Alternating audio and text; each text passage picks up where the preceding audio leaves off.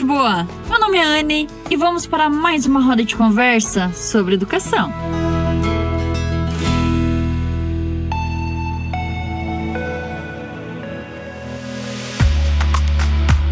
Como você está? Eu estou muito bem. E eu tô com uma reflexão nos últimos dias que eu ainda não respondi, também não fui pesquisar nem nada, mas eu vou lançar aqui. eu vou falar, eu vou compartilhar ela. Por que será que quando acontece algo bom na nossa vida, a gente quer compartilhar com outra pessoa, né? Normalmente é sempre quem a gente mais gosta, com quem estamos mais interagindo no momento, na fase em si, né, no ciclo. Mas por que será, né? Porque em relação a algo ruim, beleza, a gente precisa de ajuda, a gente precisa, né, estar conversando e falando sobre. Mas quando acontece algo bom, que é aquela emoção assim de felicidade extrema, por que que a gente procura o outro? Por que que não dá para só, tipo, fica entre você e você. Pessoal, o nome desse episódio, então, ele tá meio misterioso, né? Melhorar depois de piorar será sobre o que que é. Porém, mais tarde vai fazer sentido, tá? Conforme eu vou detalhando aí. Mas, né, já antecipo que é sobre nossos altos e baixos, dentro em si da nossa fase de adolescência. Ou você que está passando por ela, ou você que já passou. Porque em si, né, cada fase do nosso desenvolvimento em que se caracteriza na infância, adolescente, adulto, idoso, nós temos as características principais de cada uma delas. E a incompreensão da adolescência, né? Eu digo isso porque eu estudo as fases do desenvolvimento humano, mas eu também sinto que às vezes não consigo compreender, tá? Mas a vontade é grande. Juro que a vontade é grande de conseguir, tá? Então, bora pro episódio.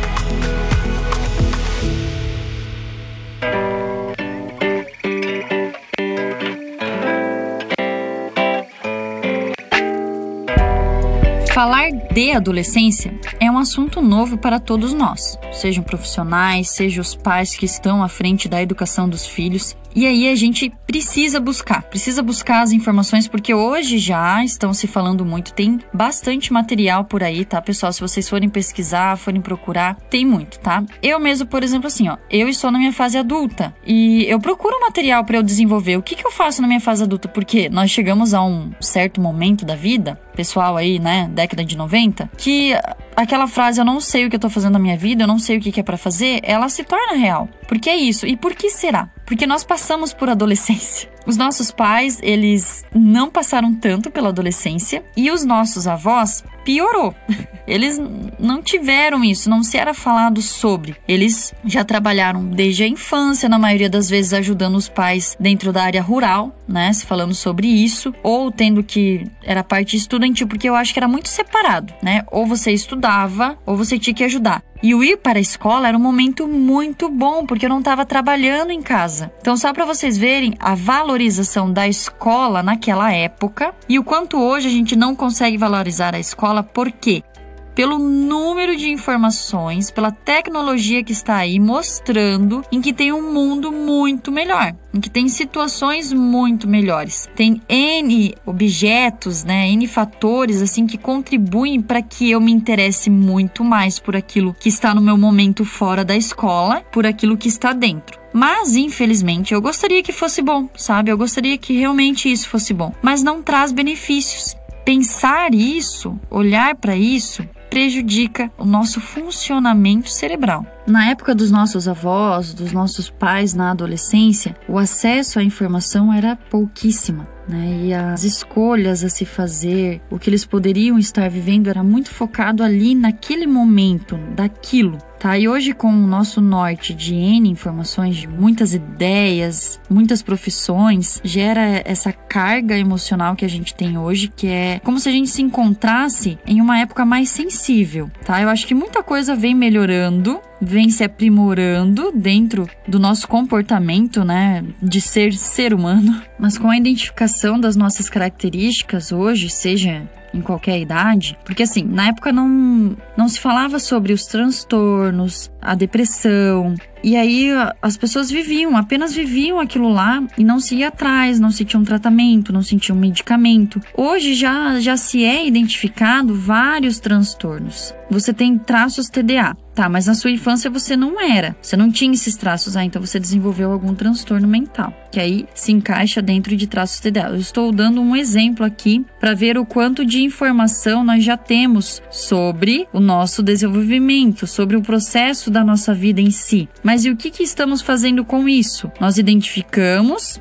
o nome das nossas características, né, que se tem nome hoje em dia, mas não conseguimos atribuir isso a uma melhora de vida nossa, uma qualidade de vida. Eu vejo isso em muitas pessoas que eu passo experiências, né? Então eu tenho atendimento ao público, não adianta eu negar assim, né? Eu atendo as crianças, os adolescentes, os professores, os pais, a comunidade escolar em si tá? E, e, aí, dentro dessa identificação, eu coloco como se fosse assim: a sociedade, então, que faça algo para me atender, mas eu nem em si procurei um auxílio. Eu vou dar até um exemplo de uma família que me trouxe, que a família toda é ansiosa, e aí eu perguntei assim: qual psicólogo que vocês foram? Aí eles olharam para mim e falaram assim: não, a gente não foi em psicólogo. Aí eu falei assim: mas e quem foi que deu o diagnóstico que vocês têm ansiedade? Não, nós não fomos, nós não procuramos nenhum profissional, mas nós somos ansiosos. E aí eu tô pedindo aqui, né, da tua parte, assim, que, que você faça algo com isso, né? Não vou abrir aqui o leque de qual era a dificuldade que a gente estava trabalhando ali no momento. Mas eu falei, não, gente, então vamos procurar um auxílio. Não tem como vocês virem aqui me exigir tal coisa, sendo que vocês não estão procurando fazer a parte de vocês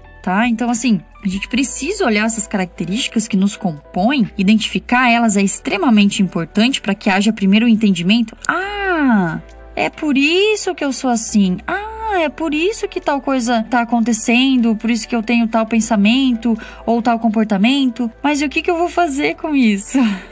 a gente precisa procurar essas alternativas de melhora. Ah, então eu identifiquei, mas eu não quero fazer nada com isso. Mas também não me vá colocar dentro da sociedade que as pessoas tenham que aí lidar com você. Você que tem que lidar contigo, tá? Porque lidando com a gente mesmo, eu vou conseguir lidar com o outro. Tá? E por que que primeiro eu preciso olhar para mim? Porque se eu olhar primeiro para o outro, Infelizmente, dentro da característica da adolescência, isso acontece, tá? Todos os seres humanos, na fase de adolescência, enxerga primeiro o outro. É a parte constituinte do social, tá? É normal. É normal eu primeiro enxergar o outro, mas aí eu preciso desse auxílio para que volte para mim, para que isso venha para mim. E aí eu consigo enxergar, porque se eu entrar, né, entrei na fase da adolescência, enxergo o outro, continuo enxergando o outro, vou para a fase adulta, continuo enxergando o outro, eu começo a, a desenvolver uma distorção cognitiva.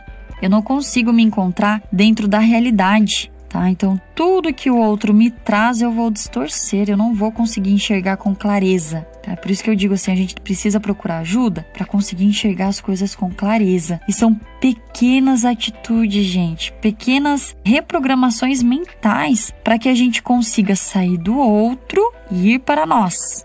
E aí, então, identificado que o corpo falou contigo de alguma forma, em qualquer sintoma, eu vou procurar me autoconhecer. Eu sempre falo assim, às vezes eu atendo os adolescentes dentro lá da minha sala da coordenação com algum desses sintomas, tá? E aí eu sempre falo que a gente tem três formas de comunicar e tentar tirar esse sintoma tem algumas situações bem fáceis e práticas, tá? É o principal, eu acho que hoje que muito se fala é pegar duas pedrinhas de gelo e colocar na mão, tá? A sensação das pedrinhas de gelo na mão vai fazer você voltar pro aqui e agora e ir conseguindo lidar com o teu corpo, porque na hora a gente perde tanto o controle dele que a gente acha que o outro vai conseguir tirar, mas não é, tá? Quando aquele outro intervém, eu falo assim, quando eu intervenho em uma situação assim que o outro está com descontrole corporal, eu vou fazendo com que ele mesmo vai voltando, porque eu não vou conseguir. Se eu conseguisse tocar nele, se eu conseguisse ter uma fala minha que vai fazer ele voltar, seria muito mais fácil. Mas ou eu acabo prejudicando com a minha fala, porque dependendo a fala não vai auxiliar, tá? E às vezes o só ficar no lado vai ajudar já, tá? Então, assim, várias pessoas que têm esses sintomas corporais conseguem dizer: na hora eu nem tô muito ouvindo. E dependendo ainda do que eu consigo ouvir, na minha parte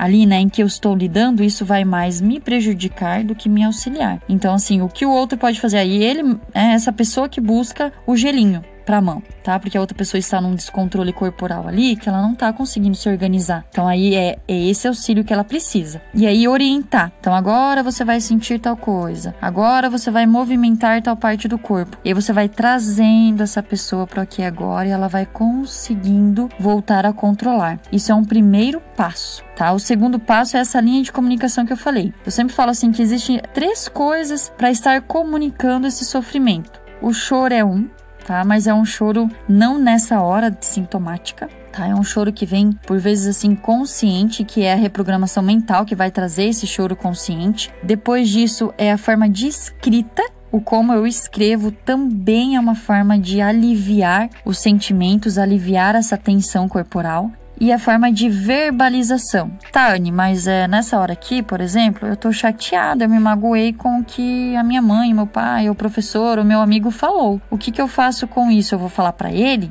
Não, gente, esse verbalizar, eu falo assim, é pro espelho, é pro vento, é sem ninguém te ouvir. Mas eu preciso que saia em forma de fala, que ele externize. E pensar só não adianta, não. Pensar não. Eu preciso que o pensamento saia, porque a forma de pensar e a forma de verbalizar, ela acontece diferente, pode perceber. E aí esse pensar a hora que eu verbalizo, a hora que sai, também há um alívio nesse momento de tensão. Eu vou dar um exemplo. Quando eu preciso verbalizar, é o momento que eu tô sem ninguém mesmo, seja em casa, ali sozinha, seja dentro do banheiro, é algum lugar que ninguém vai me ouvir. E aí eu verbalizo e consigo tirar. Por vezes é a partir da escrita, eu, eu utilizo as três formas. Tem pessoas que se dá melhor só com a escrita ou se dá melhor só com a verbalização. Não, não importa, não precisa fazer as três coisas. Mas nós precisamos tomar consciência de que quando o corpo fala comigo, eu preciso escutar ele. Eu preciso dar importância para ele e procurar esse auxílio. Uma vez eu conversei com um adolescente em que eu fui falando sobre isso e eu pedi para que ele começasse a olhar para cima, que ele começasse a perceber a cor do céu, né? E, e, e normalmente quando a gente vai olhar para cima, dependendo ali a parte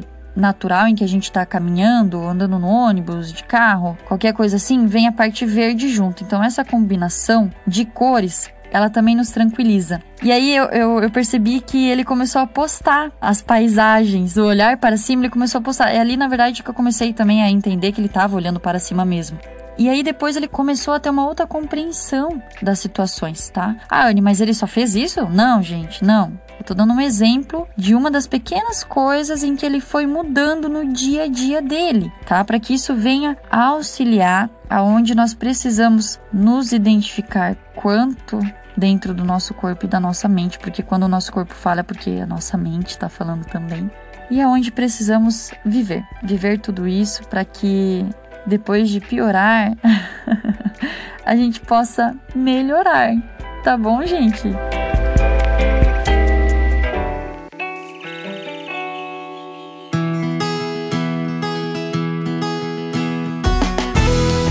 Ah, eu gostei muito desse episódio, gostei muito de estar aqui falando com vocês. E se fez sentido para quem tá ouvindo, se vocês gostaram, se ajudou de alguma forma, compartilhe com alguém que vocês conheçam, com alguém que vocês gostem, que também vai auxiliar ele nesse processo, né, nessa aventura que é a vida. Pessoal, eu me despeço aqui então. Fiquem bem e se autoconheçam sempre que possível.